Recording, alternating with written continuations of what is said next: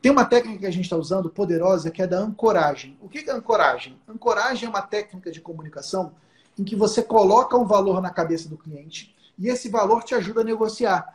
Então, indo para um exemplo prático, às vezes o cliente chega para você e fala, cara, Pedro, porra, estou muito é, apertado, eu quero pagar 50% a menos de honorários, suponhamos. Ou ele nem fala valor, ele fala, ó, quero que você reduza os honorários.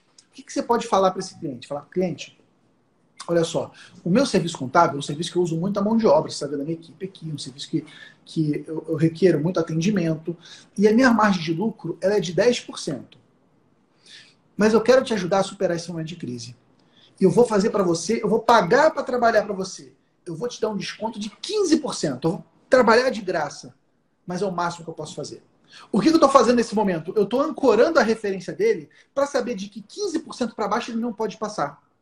Porque se você não ancora valor, esse cara tende a querer puxar o máximo de desconto. Em 50%, em 60%, em 70%. Então, ancore o teu cliente. Ancora nessa questão da margem de lucro, porque é um argumento racional e que trava ele, trava essa pedida, essa escalada irracional de, de redução.